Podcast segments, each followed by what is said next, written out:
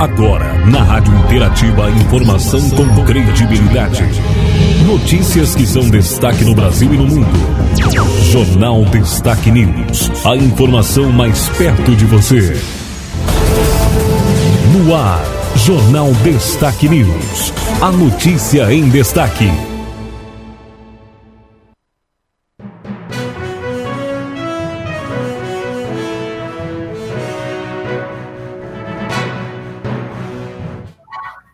A você que nos acompanha, o nosso abraço bem especial está entrando no ar a partir de agora o nosso Jornal Destaque News, sempre procurando deixar aí você, nosso amigo, você, nossa amiga, muito bem acompanhando aqui a nossa programação, muito bem uh, informados né, com a programação aqui da Rádio Interativa. Então, está entrando no ar a partir de agora aqui nas ondas da nossa Interativa FM, a Rádio da Comunidade a nossa programação do jornal Destaque News, com as notícias agora da nossa programação, né? Nos próximos 30 minutos você vai ouvir as informações mais importantes do seu dia até o momento. Destaques.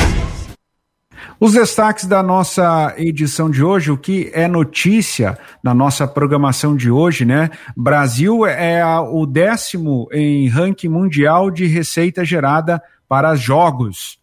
Vamos ouvir também que sobre eleições 2022, voto branco e nulo tem como anular uma eleição? O que, que você acha? Você que está ouvindo a rádio aí nesse momento, você acha que votando em branco ou votando em nulo, você, enfim, com a maioria, consegue anular uma eleição? Essa notícia é uma das que a gente vai trazer agora, daqui um pouquinho, na informação da programação da Interativa. Outra também que a gente vai estar tá falando hoje é na, na questão aí muito importante também da, na questão da economia, né? Na economia, mais de 5 milhões de famílias vão receber o auxílio gás agora em agosto. Também a gente vai estar falando sobre o esporte, a previsão do tempo e muito mais aí para você que acompanha a programação da Rádio Interativa. Está entrando no ar o nosso Jornal Destaque News. A informação com credibilidade no Jornal Destaque News. Jornal Destaque News com você, bom dia, um grande abraço a todos. Está entrando no ar então a nossa programação, sempre procurando deixar aí o nosso amigo, o nosso amigo ouvinte muito bem informado. Esta é a razão principal então aqui do nosso Jornal Destaque News, tá bom? Então, valeu mesmo, obrigado pela sua sintonia, obrigado pela sua audiência, permanece na nossa companhia aí que a gente vai estar trazendo as informações então para você. Vamos começando as notícias que chega para a gente em parceria com a agência Rádio Web.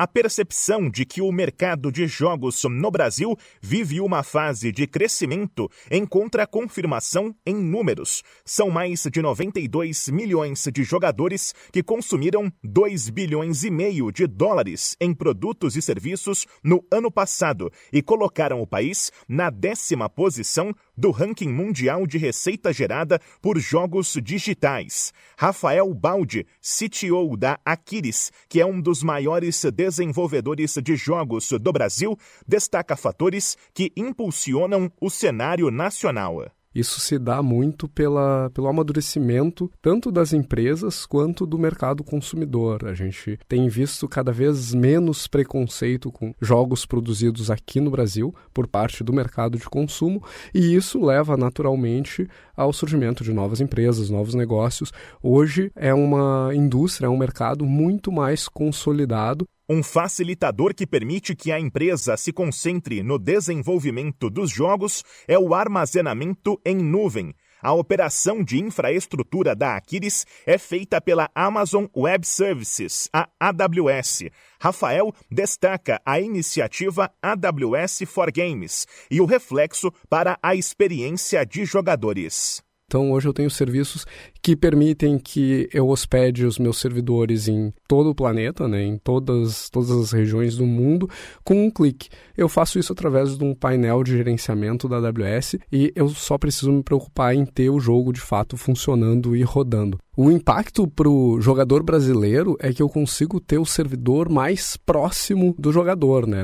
Isso se reflete em uma experiência de jogo melhor. Né? As partidas online elas vão acontecer de forma muito mais fluida, muito mais dinâmica. Com os mais de 200 serviços da AWS for Games, desenvolvedores podem dar vida a qualquer jogo em qualquer plataforma. A infraestrutura é validada por empresas de videogames como Epic Games, Riot Games, EA, Nintendo e Ubisoft. Análises de jogos e soluções de Big Data ajudam a entender, aumentar e reter a base de jogadores, além de o custo e o tempo para lançar um jogo serem reduzidos de acordo com a empresa. Agência Rádio Web. Produção e reportagem Bruno Moreira. Mais de 5 milhões e 600 mil famílias começam a receber o auxílio gás na próxima terça-feira. O valor do benefício em agosto é de 110 reais. No último mês de pagamento, em junho, o valor depositado às famílias foi de 52 reais, metade do preço médio de um botijão de GLP de 13 quilos. O reajuste atual é de 108%, conforme emenda constitucional aprovada pelo Congresso Nacional, e o valor do repasse dobrou. O pagamento do Vale Gás segue o mesmo calendário do Auxílio Brasil, a partir do número de identificação social das famílias. Em agosto, a transferência foi antecipada, começa no dia 9 e segue até o dia 22. Com informações de Brasília, Sandra Fontela. Muito obrigado, Sandra, pelas informações aqui no nosso jornal Destaque News, né? Sempre procurando deixar aí o nosso amigo, nosso amigo ouvinte muito bem informado aqui dentro da nossa programação, né? Então a gente sempre procura eh, deixar aí para você sempre a, a, o nosso jornal Destaque News aqui na nossa rádio, né? Então, então valeu mesmo. A gente vai seguindo aqui com as informações aqui na programação da Rádio Interativa e Jornal Destaque News. Né? Estou trazendo agora as informações que chegam para a gente sobre as eleições 2022. Chega para a gente aquela pergunta que eu fiz para você, ouvinte aqui da nossa programação, né? Você acredita que, que pode é, é, a eleição, né? Voto, uh, você anulando ou votando em branco se a maioria fizer isso, anula uma eleição? O que você acha? Eleições 2022. Os votos brancos e nulos não são válidos, isto é, não fazem parte do cálculo da apuração dos votos e não são transferidos para nenhum candidato. Portanto, mesmo que eles tenham mais de 50%, não podem anular uma eleição. Eles são contabilizados apenas para fins estatísticos. Ao votar nulo, apertando um número inexistente e confirmando, o eleitor manifesta a intenção de anular o voto, como se não estivesse de acordo com nenhum dos candidatos. Já o voto em branco expressa indiferença pelos candidatos. O eleitor escolhe não votar em qualquer um deles. A agência Rádio Web na cobertura das eleições 2022.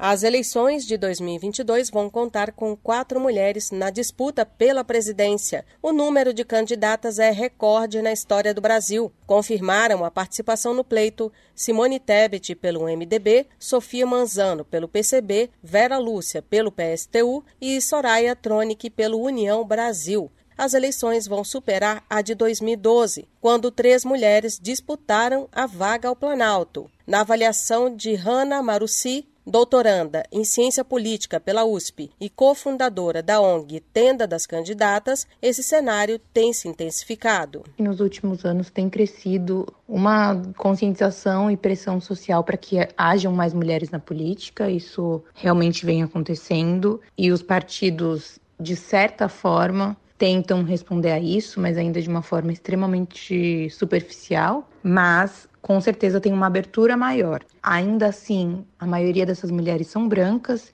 Hanna Maruci cita ainda como fator a emenda constitucional 117, originária da PEC 18 de 2021. A norma obriga os partidos políticos a destinarem no mínimo 30% dos recursos públicos para candidaturas femininas. Mesmo assim, a especialista faz ressalvas. E os partidos que colocam essas candidaturas majoritárias de mulheres para a presidência tem a ver com essa necessidade de se direcionar aos 30%. Os 30% devem ser usados para aumentar a presença de mulheres proporcionalmente também. E como a lei é bastante indefinida nos seus critérios, ela abre a possibilidade para que seja direcionado, por exemplo, para só uma candidatura, né? E aí não produz o efeito que a gente espera, que é de aumentar as mulheres na política. As eleições de 2022 também apresentam pela primeira vez na história duas chapas 100% femininas, a do PSTU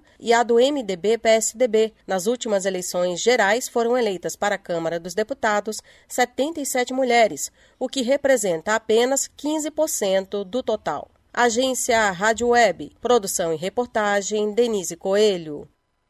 Muito obrigado, Denise Coelho, pelas suas informações aqui no nosso Jornal Destaque News. A gente sempre procura as informações aí para deixar o nosso ouvinte muito bem informados, né?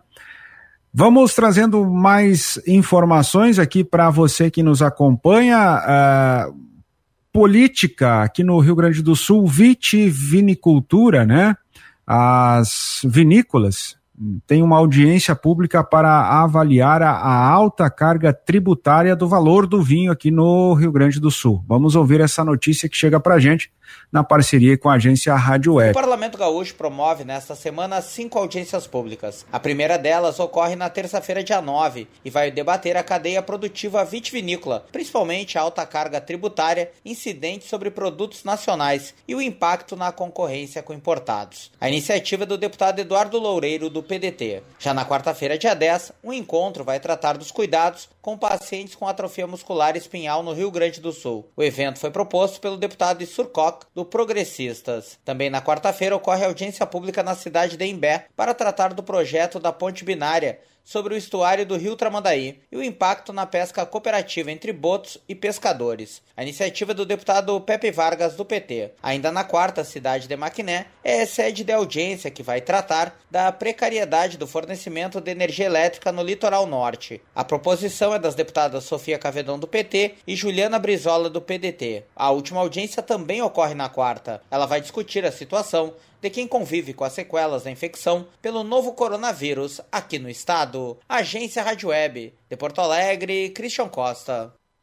Cada vez mais empresas se adequam aos princípios ESG, prezando pelo respeito ao meio ambiente e à sociedade em suas ações. O desenvolvimento sustentável também é essencial para o cooperativismo e integra o segundo eixo da publicação Propostas para um Brasil Mais Cooperativo. Elaborado pelo sistema OCB, o documento entregue aos candidatos à presidência da República tem o objetivo de auxiliá-los na elaboração de políticas públicas que contribuam para melhorar as condições de atuação das cooperativas, permitindo sua expansão e reconhecimento. Fabiola Dermota, gerente-geral da OCB, destaca como o movimento vem se consolidando como modelo econômico de desenvolvimento sustentável. A sustentabilidade ela já faz parte do DNA cooperativista. O nosso movimento ele existe para melhorar a vida das pessoas, melhorar a vida das comunidades onde as cooperativas estão inseridas. A gente acredita que quem coopera constrói um futuro melhor não só para si, mas para todos. Então, a questão ambiental ela é uma pauta fixa no cooperativismo temos atuado muito também com os ODS, né, os Objetivos de Desenvolvimento Sustentável da Agenda 2030 da ONU. Na Conferência das Nações Unidas sobre Mudança do Clima, COP26, em 2021, o painel Cooperativismo como ferramenta para a economia de baixo carbono apresentou exemplos práticos de que é possível aliar produtividade e desenvolvimento com responsabilidade social, equilíbrio ambiental e viabilidade econômica. A gente tem cases de sucesso que vão desde recuperação de pastagens degradadas, disseminação de sistemas integração lavoura, pecuária e floresta, de sistemas agroflorestais que respeitam toda a fauna e flora local na hora de fazer a produção, e até outras técnicas de tratamento de dejetos animais, resíduos para redução de emissão de metano, produção de adubo orgânico e geração de energia limpa por meio da biomassa. As sugestões propostas no segundo eixo apontam ainda contribuições sobre como criar um ambiente mais favorável para o aproveitamento do potencial do país, como protagonista na transição para a economia verde. Agência Rádio Web, produção e reportagem, Rafaela Martinez. A audiência pública promovida pela Comissão de Economia da Assembleia Legislativa aponta a falta de infraestrutura como grande motivo que dificulta o desenvolvimento das regiões das Missões e Fronteira Oeste. O deputado Giuseppe Riesgo do Novo salienta que o encontro é uma atividade da Frente Parlamentar para o desenvolvimento das duas regiões. Várias representantes falaram pelos moradores. O vice-prefeito de São Borja, Roque Feltrin, reclama das péssimas condições da BR-472, que liga São Borja a Porto Xavier, e da BR-285, no trecho entre São Borja e Juí. Já o ex-presidente da Associação Comercial de Cerro Largo, Henrique Lunques, destaca a negligência das autoridades estaduais e federais com as rodovias das regiões. O secretário estadual de Desenvolvimento Econômico, Joel Marasquim, expôs os investimentos e ações do governo do estado nas regiões. Ele destaca que, por meio do Fundopem, foram investidos cerca de 48 milhões de reais na fronteira oeste e mais de 65 milhões de reais nas missões. O representante do DENIT, o engenheiro Pedro Luzardo Gomes, pontua a necessidade de mais recursos federais para a manutenção das estradas. Agência Rádio Web, de Porto Alegre, Christian Costa. Muito obrigado, Christian, pelas suas informações aqui no nosso Jornal Destaque News. Sempre procurando deixar você, nosso amigo ouvinte, nossa amiga, sempre muito bem informados aqui na programação da Rádio Interativa, nossa rádio, a Rádio da Comunidade. Vamos trazendo agora os destaques esportivos na nossa programação. Destaques esportivos. Os destaques esportivos sempre fica por conta do nosso comentarista, o doutor Volney Carpes, trazendo o nosso momento esportivo, não é mesmo, doutor Volney? Alô, ouvintes da Rádio Interativa, e estamos aí então em mais um momento esportivo nessa segunda-feira aí, relatando para vocês o que aconteceu aí com os gaúchos no final de semana no futebol brasileiro. Iniciamos aí com a Série D, o Caxias, pela Série D, então, foi a Águia Branca, no Espírito Santo, jogar contra o Real Noroeste.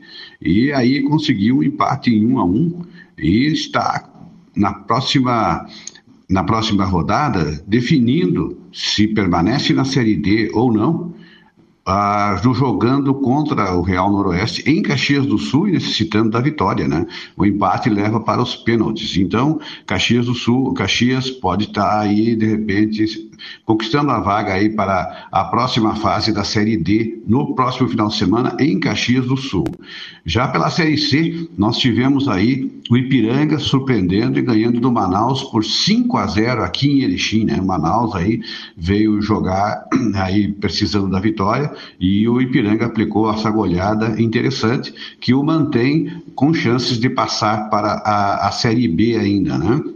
Ainda na Série C, o, o, Ipiranga precisa da próxima vitória, mas vai depender de alguns resultados. O Brasil de Pelotas, também pela Série C, permanece na lanterna, pois acabou vencendo, mas ainda tem um pouco de chances de passar, mas é muito difícil na próxima rodada. E aqui é a última, né? A última rodada dessa fase da Série C. O São José perdeu para o ABC de Natal e aí não tem mais chances de, de, de ir adiante, né? Então aí o único clube gaúcho que pode passar para a Série B é o Ipiranga, mas também uma situação muito difícil. Pela Série B, né, do Grêmio, nós tivemos o Grêmio então jogando na, lá em Campinas, né, contra o Guarani de Campinas e jogando lá e ele acabou vencendo por 2 a 1 um. No primeiro tempo, ele o, o Grêmio saiu ganhando o jogo por 1 um a 0. Logo após, ah, no segundo tempo, fez 2 a 0, né, e acabou levando um gol no final, mas aplicou então 2 a 1 um no Guarani e se mantém aí na vice-liderança. Tranquilamente o Grêmio vai para a Série A, como já temos falado aí eh, em todos os comentários. Né? Pela Série A, nós tivemos então a, o Juventude perdendo o jogo para o América em, em, em plena Caxias do Sul, né, por 1 a 0 e aí acaba que tá, continua na lanterna, né? Já o Internacional surpreendeu negativamente, né?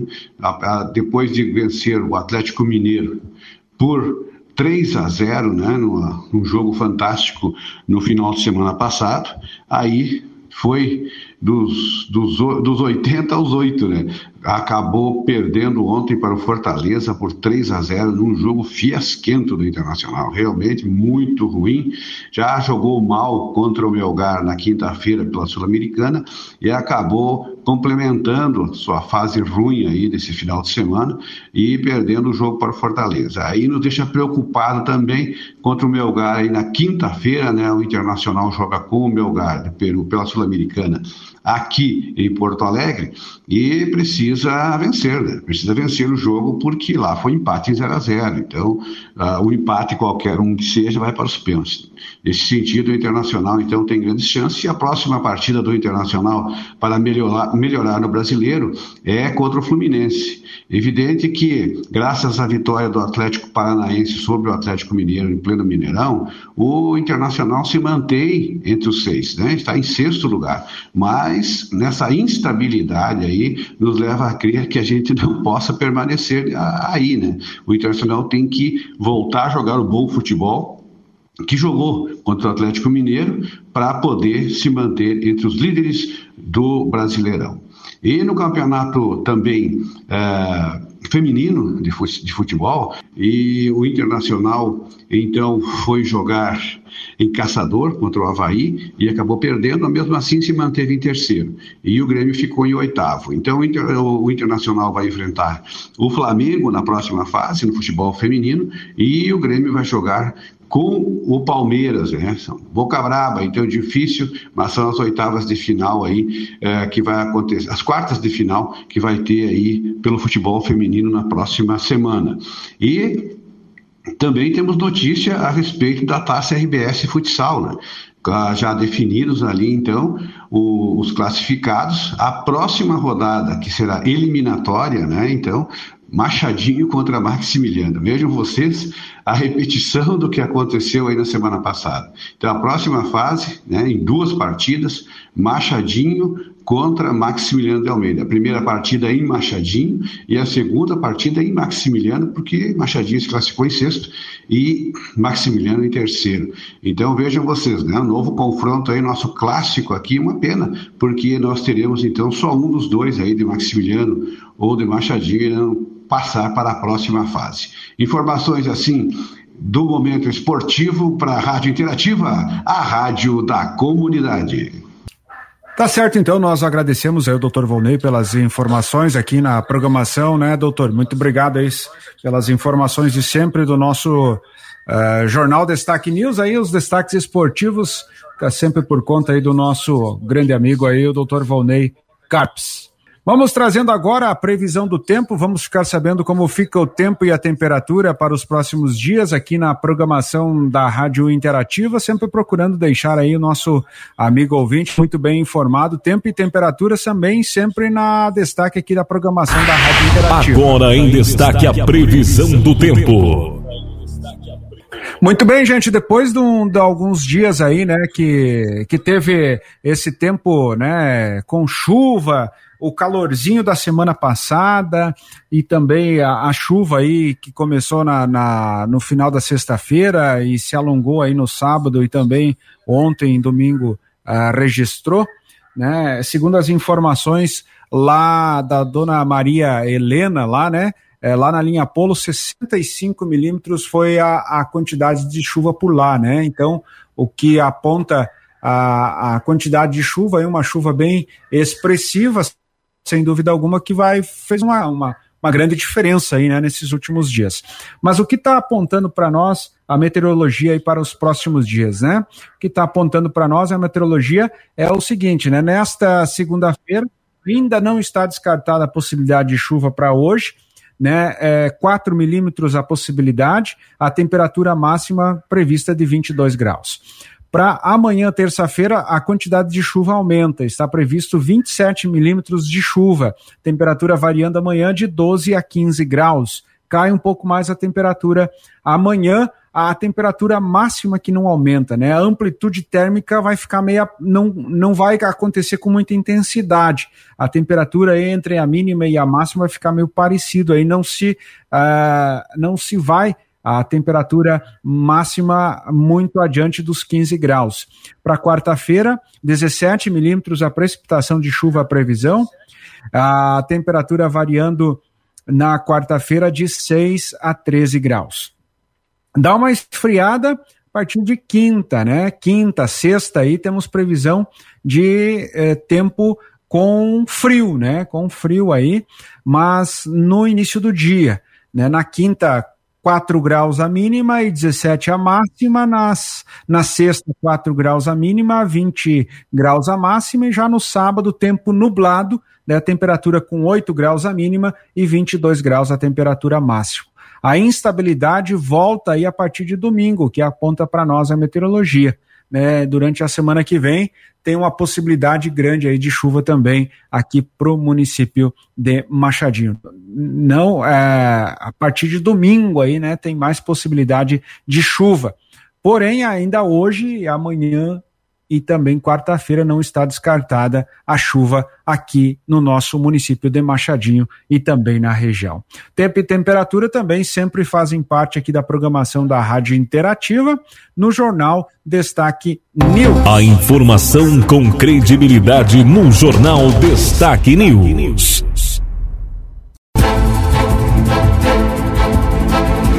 Termina aqui mais uma edição do Jornal Destaque News.